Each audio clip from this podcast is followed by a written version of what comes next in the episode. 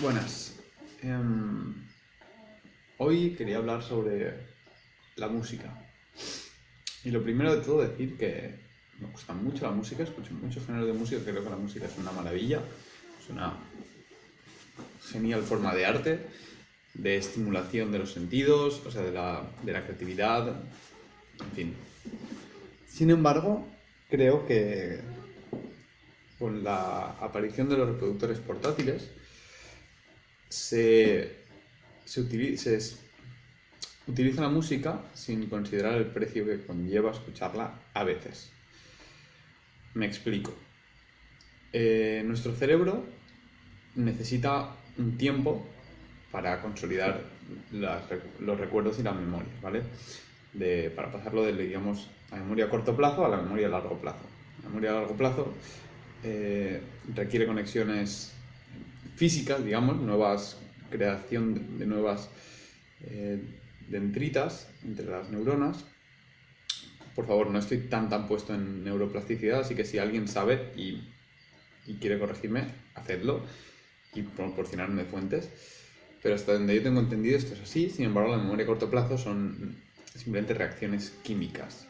Es decir, la memoria a largo plazo requiere un crecimiento neuronal y eso requiere tiempo y la memoria a corto plazo no, o sea, solamente es intercambio de sustancias químicas. Eh, entonces, para que se consolide un recuerdo o un pensamiento, un neurológico, necesita pasar un periodo después de haber dado el input inicial. Necesita un tiempo de, de amasar y de rumiar ese, ese recuerdo o ese pensamiento o ese lo que sea. Ahora bien, eh, si nosotros instantáneamente, en cuanto acabamos de hacer algo, desconectamos y saltamos a otra cosa completamente diferente o metemos ruido en la cabeza, mm, creo, por experiencia personal y por lógica, ¿vale? Esto no está eh, apoyado por estudios científicos que yo sepa, eh, interrumpe en este, en este circuito. Y véase, si tú estás en clase y nada más acabar la clase, los auriculares te vas a casa, tu cerebro, digamos que no se para a asimilar lo que has visto en clase. Tu cerebro dice, ah, música, desconexión, apagamos. Entonces no se consolida tanto ese recuerdo, no, no, no pases por esa fase en la cual estás volviendo a casa y estás pensando, hostia, pues lo de hoy no lo he entendido muy bien, a lo mejor debería estudiarme un poquito más, porque aquí ha habido un paso que ha hecho una derivación que no tengo muy clara y este argumento pues tampoco lo sé muy bien y te tiras a lo mejor 20, 30 minutos hasta que llegas a tu casa dándole vueltas. Sin embargo, con la música no. Y lo mismo para, para estudiar, ¿no? Estás estudiando, estás haciendo tus cosas, tus apuntes, tus movidas de estudiante y acabas, música, pum, off, tu cerebro desconecta completamente. No pasa por esa fase de, decir, uff, tu cerebro está descansado, no le estás dando nuevo trabajo, no le estás dando nueva información y tiene un tiempo de relajación en el cual asimila los recuerdos y los pensamientos que se han generado en, esta sesión de, estudio, de, lo que sea.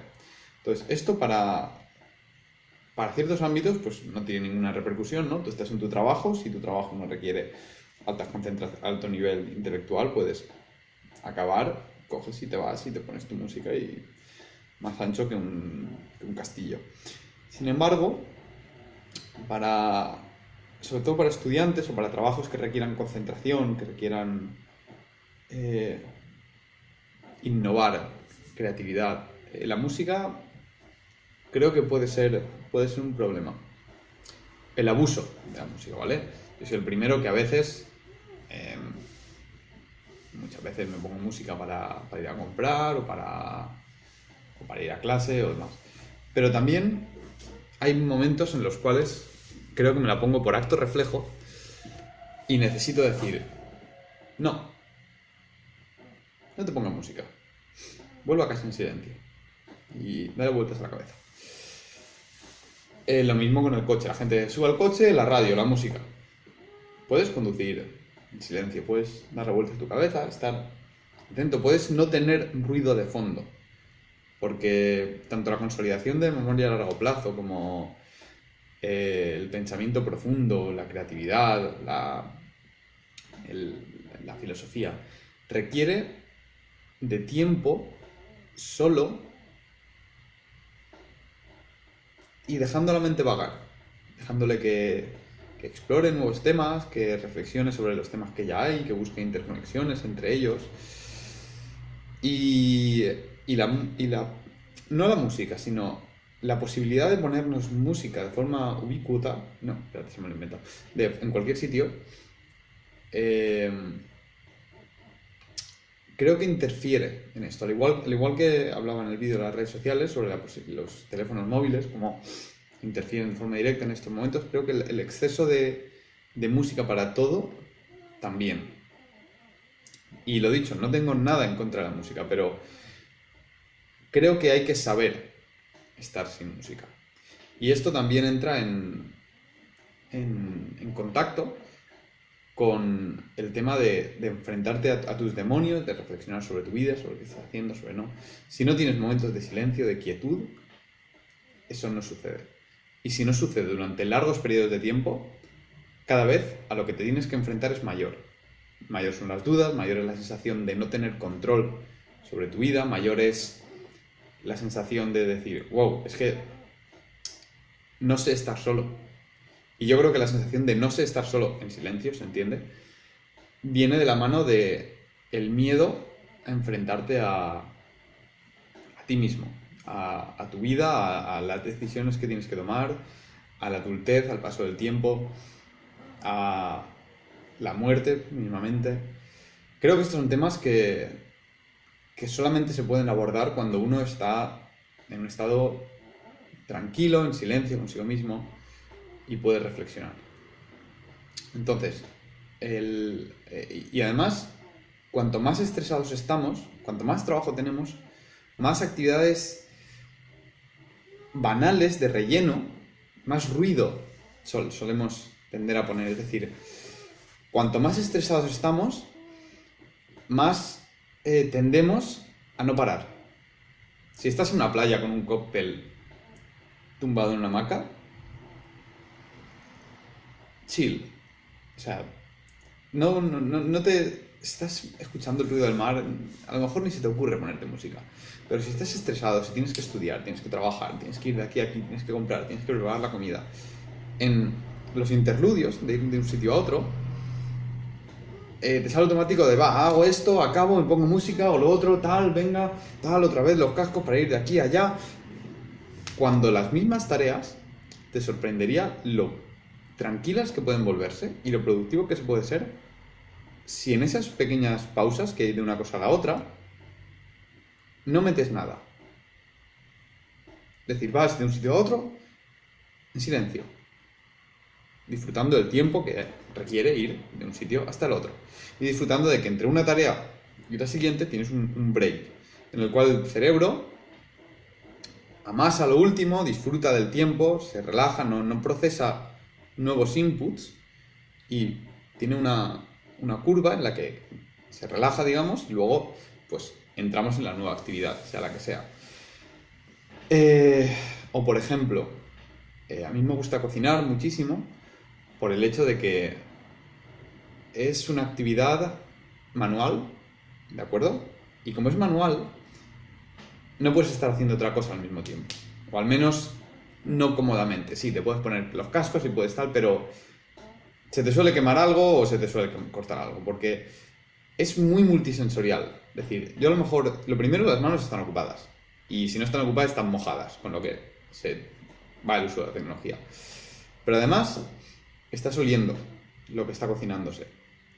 Y el olor te puede decir si está dorándose, si está quemándose, si está cociéndose en lugar de sufriéndose. Te da mucho. Y el sonido también. El sonido, cuando tú quieres que un fiel deseador es diferente de cuando esté hirviendo, o de si está con demasiado fuego, o si estás cogiendo el ritmo adecuado a la hora de cortar. Y además me gusta mucho la cocina porque, como requiere tantas, tanta concentración en multisensorial, tienes que estar muy presente, si no se te quema, básicamente. Y además es una disciplina en la cual tienes que dedicarle cariño y tiempo, porque no puedes acelerar el proceso. Si este pieza, esta pieza de carne requiere tres horas para cocinarse, requiere tres horas. Y no vas a hacer que vaya más rápido, porque va a estar dura. Si quieres la excelencia, requiere tiempo y requiere cariño, requiere hacer las cosas con cuidadito, requiere sofreír esto primero, luego esto otro, luego esto, separarlo, mezclarlo, dejarlo reposar. Mientras tanto cocino tal, luego lo añado, lo mezclo, lo cocino, lo dejo reposar. Y si quieres hacerlo bien, requiere tiempo, requiere cariño, y en ese tiempo eh, te da tiempo estar presente. Es un poco la filosofía mindfulness, que no me gusta porque no me suelen gustar estos nombres comerciales. Pero en fin, este vacío mental en el cual acabo de estudiar, por ejemplo, y me pongo a cocinar, y digo, uff, silencio. Es un momento genial. Y a veces yo mismo cometo el error de decir, bueno, venga, ya acabo de estudiar, va, voy a llamar a casa que no los he llamado, voy a contestar los WhatsApp y tal. Pero los días que paso completamente de esto y digo, no, no, cocinar también es una actividad que me gusta y, es la importancia de la relajación. Es importante trabajar duro, pero es importante también saber descansar duro, digámoslo así. Tomarte en serio tu placer. Tomarte en serio tu descanso y tomarte en serio que tu cerebro, para ser productivo luego y para asimilar lo que has hecho ahora, requiere descanso. Y el descanso es total desconexión. Eh, es un poco integrar la meditación casi en, en, tu vida diaria y creo que se pueden alcanzar altísimos niveles de felicidad con, con, estos pequeños gestos. Y, tu productividad sube por los cielos. Esto hablaba del libro de Deep Work que, que recomendaba, que cuando se trabaja, se trabaje se trabaje concentrado, se trabaje a tope, dándolo todo, sin interrupciones, al 100% de tu capacidad mental, pero después, si paras, paras. ¿Vale? Es la juxtaposición al sistema que tenemos en España en el cual el trabajo se disemina a lo largo de las horas y, aborda todos los campos de tu vida y estás descansando, pero también estás pensando en el trabajo, pero después estás trabajando y estás mirando el móvil y estás con la mente en las musarañas, incapaz de decir, tengo que hacer este trabajo, me cojo, y lo hago, punto, no voy a perder el tiempo. Y... En fin, mi experiencia personal es que estás más satisfecho con el trabajo que haces, lo haces en muchísimo menos tiempo haces un trabajo de mejor calidad y te enteras más. Y toda la gente que, con la que he hablado,